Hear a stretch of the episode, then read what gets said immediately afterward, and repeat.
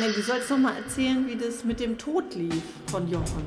Dass Christoph eben verreist war und als er wieder kam, da war Jochen weg. Weil es ja darum geht, den Leichnam zu entsorgen. In Berlin gibt es die Vorschrift, dass Verstorbene innerhalb von 36 Stunden in eine Leichenhalle überführt werden müssen.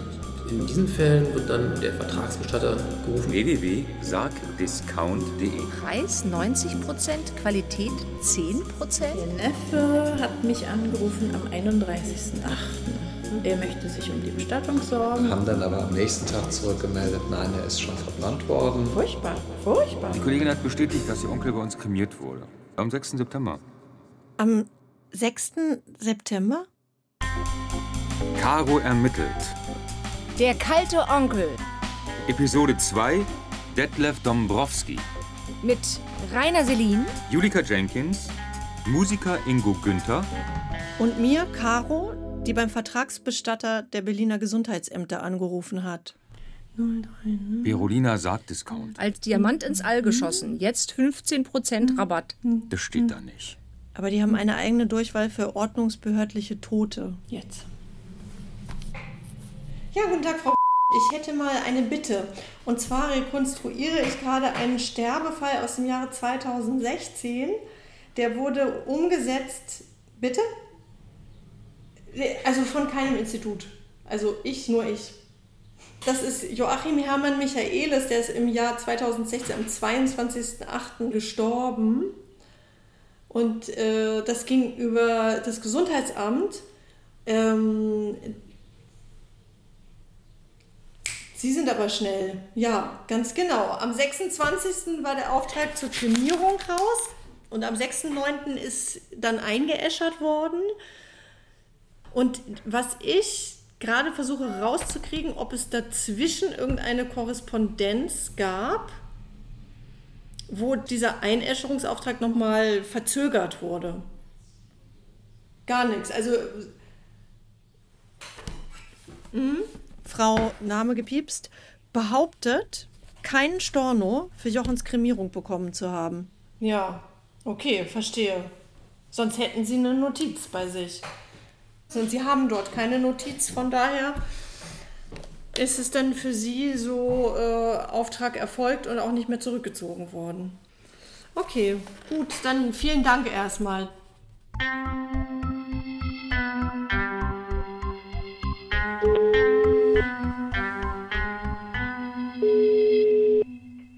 Wollte dir was erzählen.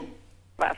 Ja, und zwar hast du doch gesagt, dass Christoph damals gesagt hat, er hätte es nicht mehr geschafft, Jochen vor dieser Verbrennung zu retten, ne? Ja, er war verreist und als er zurückkam, war Jochen weg und war schon eingeäschert. Genau. Und ich war im Krematorium und habe dort nochmal nachgehakt. Und die haben dann so intern für mich darum telefoniert und haben gesagt, dass Jochen erst eine Woche später verbrannt ist, als Christoph gesagt hat. Und wo war Christoph? Naja, die Frau vom Gesundheitsamt hat registriert, dass er am 31.08. sich bei ihr gemeldet hat und gesagt hat, stopp, nicht verbrennen. Und sie meint, es habe sie auch weitergegeben an diesen Vertragsbestatter. Und Christoph hat das auch, also das deckt sich. Und am 1.9. sagt Christoph, er sagt einen Tag später, haben die sich bei ihm gemeldet. Er sagt nicht, wer die ist, aber jemand. Und hätten gesagt, ja, das geht leider nicht. Also der ist schon verbrannt. Fakt ist, dass, War, war gar nicht zu spät. ja, dass Jochen noch da lag und auch noch gut hätte beerdigt werden können. Ja, ja, wer lügt jetzt? Entweder hatte Berolina den Leichnam aus Versehen schon so schlampig versorgt, dass sie ihn ganz schnell verbrennen mussten. Alle Spuren verwischt. was allerdings hochkriminell wäre. Oder Ich, ja, ich weiß nicht. Ich glaube, was, was sollte Joch, ähm, na, Christophs Interesse sein, ihn, ihn, ihn einäschern zu lassen, wenn er doch wusste, dass, warum soll Christoph das falsch erzählen? Was ist, ist sein Interesse daran, oder? kein Bock auf Stress. Also Jochen hatte noch einen großen Wunsch, den konnte ich ihm aber nicht erfüllen. Und zwar wollte er ähm, auf dem Friedhof von Montmartre. Da wollte er in dem Familienbegräbnis der Grimaldi-Dynastie begraben werden. Und das hatte ihm seine Freundin, äh, eine Grimaldi, hatte ihm das versprochen. Und ähm, wenn das nicht so überraschend gekommen wäre, hätte ich die auch noch mal gefragt, ob man ihm diesen Wunsch erfüllen kann. Aber das war so ein sehr ausufernder Wunsch. Ne?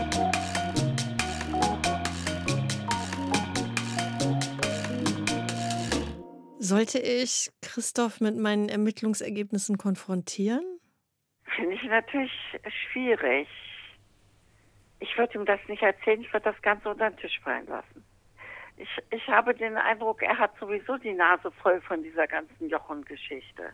Christoph hat immerhin dafür gesorgt, dass die Urne nach Potsdam kommt. Wo er geboren war, wo seine Eltern und seine Schwester lagen. Ich meine, er hat sich ja wirklich um Jochen gekümmert. Das kann man ja nicht anders sagen. Ich fasse zusammen. Behördliches Effizienzdenken, Geldgier und Geiz führen dazu, dass Tote ohne Fürsprecher schnell und lieblos beseitigt werden. Mein Onkel Jochen geriet versehentlich in diese Maschinerie, was nicht hätte sein müssen und nicht hätte sein sollen. Aber meine angeblich bestürzte Familie. Als Kind mochten wir Jochen sehr, sehr gerne. Hätte sein Schicksal locker abbiegen können. Warum hat sich da niemand engagiert? Der, der hatte ja immer diesen, äh, diesen Wappenring. Ja, ja. Einen Karmeke-Ring hatte der ja mal an. Ja. Wo ist denn der geblieben? Ja, eben. Der war ja zum Beispiel noch an Jochen dran. Ja, das machen die. Die ziehen dir den ab und naja. Und gab es dann eine Feier irgendwie? Naja, Feier. Das wollte ich eben auch noch klären, was man sich unter dem staatlich garantierten Minimum an Würde bei so einer stillen Beisetzung vorzustellen hat. Der Domfriedhof ist gleich bei mir um die Ecke. Das ist die Entsprechung zu Berolina Sargdiscount. Als preisgünstigster Anbieter hat er fast alle Ausschreibungen der Gesundheitsämter gewonnen und darf die ordnungsbehördlichen Urnenbeisetzungen durchführen. Ich hatte mir in den Kopf gesetzt, an so einer teilzunehmen. Entschuldigen Sie, ich hätte mal eine Frage. Dürfte ich eventuell mit meinem Aufnahmegerät mit reinkommen für die nächste Bestattung? Nein, das dürfen Sie nicht. Und wenn keiner kommt? Nein. Okay. Hätte ich so stehen lassen können? Mist. Aber? Insgeheim ermittelst du ja doch gerne auf Friedhöfen. Nee, aber es bot sich zufällig eine andere Gelegenheit, mich da reinzustehen. Ich war nämlich mit meiner Freundin Christine zum Mittagessen verabredet und die benutzt seit Jahren mein Netflix-Account. Hä? Sie schuldet dir einen Gefallen. Ja. Mhm. Und wenn er mich anspricht? Dann sagst du, ich bin eine Bekannte. Ich bin eine gute Bekannte. Von der Verstorbenen. Und wenn es ein Mann ist? Du sagst, du sagst von der Leiche. Vom, von der verstorbenen Person. Na, von, von dann, dann mache ich nur so eine Geste. Und dann komme ich und dann sprichst du mich an und fragst so, was wollen Sie denn? Und dann erkläre ich, ich würde gerne ähm, das, eine Tonaufnahme machen von der Zeremonie. Und dann sagst du. Ich erlaube dir das dann. Ja, du erlaubst mir das. Okay. Ja? Wir probieren es. Und wo. Also, woher soll ich das wissen, wenn das jetzt irgendwie eine Fernverwandte Wieso, oder das musst du ja gar nicht erklären. Ach so. Du kannst ja einfach so ganz unfreundlich sein.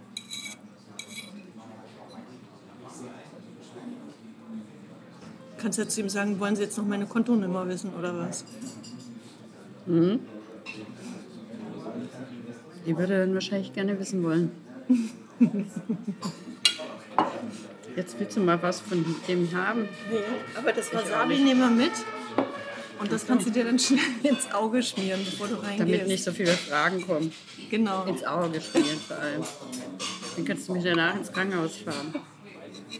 War eh nicht nötig, da die große Anteilnahme zu simulieren.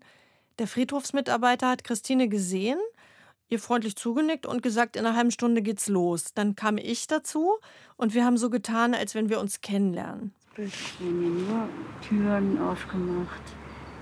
Weißt du? Es, sind ja nur, es werden ja nur Geräusche sein. Der Friedhofsmitarbeiter hat das gesehen und sich verzogen. Du hast mich in was rein. Aber wenn welche kommen, haben wir ab, oder? Ich frag jetzt ihn nochmal. Ich habe ihn gesucht und gefunden auf einer Bank, wo er sein Pausenbrot gegessen hat und wollte ihm sagen, dass die Fremde mir erlaubt hat. Aber er wollte nichts hören, hat auf seine Uhr geguckt und ist Richtung Kapelle gehastet. Naja, der war genervt. Der wollte sein Pausenbrot essen. Ich weiß es nicht. Ich habe es jedenfalls verloren gegeben und bin zum Friedhofstor, um da auf Christine zu warten. In Gedanken war ich bei Jochen. Von dem ich irgendwie immer noch kein Bild habe. Also kein schönes zumindest. Ich versuche zu beschreiben, wie ich ihn erlebt habe. Es gab eine Zeit, in der ich persönlich etwas mehr mit ihm zu tun hatte. Das war Anfang der 90er Jahre, Wendejahre. Ich lebte als blutjunge Kunststudentin in Berlin Mitte und meine Großfamilie, die Wurzeln in Potsdam hat, erhielt nach jahrzehntelanger Zwangsverwaltung eine Villa zurück. Fünf Minuten vom Heiligensee. Beste Lage. Bisschen runtergekommen, aber genau dadurch sehr charmant. Großer Garten, zum Teil vermietet. Diese Villa hatte unserem kinderlosen Großonkel Egon von Kameke gehört. Wikipedia 2020. Egon von Kameke, geboren 1881 in Luckenwalde, gestorben Juli 1955 in Potsdam, war ein deutscher Maler, Bildhauer und Grafiker aus dem pommerschen Adelsgeschlecht Kameke. Jochen, der eigentlich in Paris und New York wohnte, war plötzlich in Potsdam aufgetaucht und bastelte in die wenigen freien Räume dieses rückübertragenen Hauses eine Galerie rein, die er Egon von Kameke Galerie nannte. Hier. Was ist das? Tagesspiegel vom Mai 1994. Kameke entdeckt die Kraft des Expressionismus in den 20er Jahren. Zuerst in holzschnittartigen Grafiken, dann vor allem in seinen Gemälden mit leuchtenden Farben. Nach dem Krieg wird Kameke wie andere Künstler in Potsdam beauftragt, die steinernen Zeugen des Krieges zu dokumentieren. Er bildet dabei nicht nur ab, sondern lässt die Ruinen zu Mahnern in die Höhe wachsen, lässt sie sich winden wie Kreaturen im Todeskampf. Weil ich nochmal in diese Zeit reingehen wollte, hatte ich am Tag vor dieser Friedhofsaktion die Frau Bergerhoff besucht.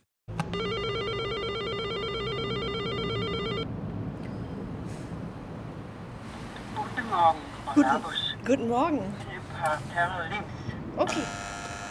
Sie war zu DDR-Zeiten als Kunsthistorikerin im Potsdam Museum angestellt gewesen und hatte damals schon mit Onkel Egons Werken zu tun. Da sieht man mal, also das ist der Eingang ins Haus, in die Perserstraße 7.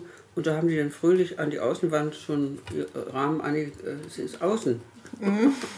haben alles angekleistert und hier ist, ist auch mal Perserstraße 7. Sie war ein echter Fan und hat Jochen damals mit dieser Galerie unterstützt. Einer von den Malern hier, Hubert Losch, der hat das dann auch äh, äh, gemanagt, dass äh, zu Egon von Kamekes 100. Geburtstag wir als Museum eine Ausstellung machen konnten mit, mit den Sachen, die hier lagerten und also nur aufgehoben waren, was eigentlich der Familie gehörte, was aber nicht rüberging, Mhm. weil es ein Kulturgutschutzgesetz der DDR gab, nachdem eben ein bisschen bessere Sachen und die hoch, hochkarätigen äh, bleiben mussten. Ne? Die konnten nicht einfach mit umgezogen werden, ne? Konnten sich ein paar schöne Bilder aussuchen. Bilder, große Aquarelle, sodass sie sich umgeben konnten mit, mit genug Kamekes und das andere blieb alles hier im Museum liegen. Und das hat dann nachher alles der Jochen Michaelis geholt. Ja, typisch Jochen. Die Bilder gehörten ihm gar nicht. Die gehörten uns allen. Er konnte sehr charmant sein und reizend und auch, und auch ziemlich, ähm, ja, ich will nicht sagen stringent, aber äh, wenn er dann was wollte, dann hat er das auch äh, nicht, äh, irgendwo durchgesetzt. In, mir gegenüber auch immer mit einem gewissen Charme. Mir bot er einen übertrieben gut bezahlten Studentenjob in der Galerie an, den ich nicht ablehnen konnte. Stundenlohn? 20 Mark. Oh, das war viel damals. Meine Monatsmiete, WG-Zimmer mit Fernsehturmblick, war 24. 24? Ernsthaft? Mitte. Richtig volle Ja, war eine geile Zeit. 30 Quadratmeter. Eine entfernte Cousine, Bettina von Kameke, hat er auch eingespannt. Mit der war ich neulich spazieren. Fein, fein. Kriegst du noch mal was? Ja, fein, Tara, wie du hörst. Warte mal, dein Urgroßvater war Kartoffel, der Kartoffelkameke. Der Kartoffelkramiker aus Streckentin. Ja, und das war nämlich der Cousin von meinem Urgroßvater. Der Cousin von deinem... Ah, Ja. ja. Jochen war oder spielte das Familientier. Jochen hatte, glaube ich, Kontakt mit meinem Vater aufgenommen. Und dann haben die mich in Berlin besucht. Sind ja auch Vettern. Und äh, der wollte, ich wollte auch Geld haben. Und er fand irgendwie, es war natürlich auch toll, weil er meine Sachen gut fand. Und eigentlich dadurch, durch die Ausstellung, habe ich dann auch quasi erst so Anerkennung von zu Hause bekommen. Dank Frau Bergerhoff, die so eine tolle Rede da gehalten hat und sagte, dass nicht alles brotlos sei. Ich meine, ich war 22, habe da gerade meinen Foundation-Kurs gemacht, mich ausprobiert und dann habe ich da so eine Einzelausstellung gehabt. Das ist einfach schon ein unglaubliches Glück gewesen. Ja, Tara! Ja, fein! Ja, fein! Meine Aufgabe war ab und an dekorativ in dieser improvisierten Galerie rumzusitzen. Kundschaft kam selten, aber Jochen kam vorbei und führte mich ganz fein in die Villa Kellermann zum Mittagessen aus. Jochen war zu der Zeit Mitte, Ende 50, ein verblühter Schönling mit weißem Haar und blauen Augen, bisschen tuntig, gleichzeitig irgendwie mackerhaft, oft ein bisschen angeschickert. Seine ganze Art war etwas, wie meine Mutter gern sagt, ordinär, mit so einer dreckigen Lache. Wieso? Nein, also so die große Bühne, so ein bisschen. nee, nee, schon etwas, also musikalischer, also so? nein. Ah. Ja, so. Einmal waren wir in der Villa Kellermann zum Mittagessen. Wir hatten irgendwie sowas wie zwei Suppen und für ihn natürlich ein Glas Weißwein dazu. Und ich erinnere genau, dass es 14 Mark waren, die er auf 30 aufgerundet hat und mit 1000 Markschein bezahlt. cool. Das findest du cool? Also mir war es sehr peinlich.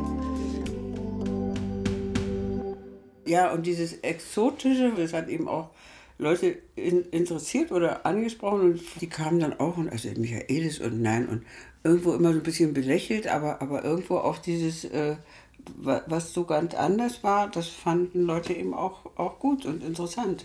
Ja, es hatte irgendwie Style. Also ich sehe ihn da noch mit seiner Lederhose in der Kochecke und äh, dann äh, gab es einfach eine Schrippe mit irgendeinem Kaviar von Edeka oder keine Ahnung. Ich meine, wir sind ja immer alle gereist, ja. Ich bin, bin, wir waren immer viel unterwegs, sogar als Familie und so, aber wir, wir konnten ja nicht nach Paris. Und, Mhm. und wenn er nun von da erzählte und was weiß ich, Die Ex-DDR war wirklich eine herrliche Spielwiese für Hochstapler, dachte ich. Und stand dabei noch am Friedhofstor. Jawohl. Jetzt muss ich alleine den Detlef Trombowski beerdigen. Was jetzt mit? Ja, was, was war ich jetzt mit? Ja, ich war jetzt mit und du nicht. Mach Und wie bleibt Ding stehen? Aus. Die Mach arme aus. Christine hat wegen mir eine wildfremde Person bestatten müssen. Oder lass uns zu dir gehen.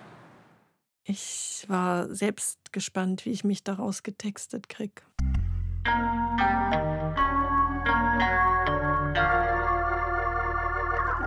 Fortsetzung folgt.